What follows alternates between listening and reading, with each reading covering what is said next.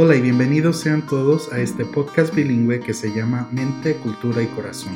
Porque no se ve, pero se siente. Yo soy Brian Contreras y Antonio Castañeda.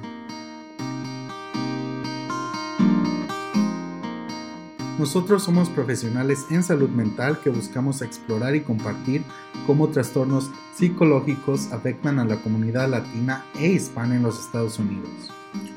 We will be inviting experts and members of the community to share their experiences and their expertise. Join us where we talk about different topics that impact our people in each episode. Y no te olvides de darnos like y seguirnos en Facebook e Instagram. Estamos como mente.cultura.corazón. Porque no se ve, pero se siente. Nos vemos en el primer capítulo. Adiós.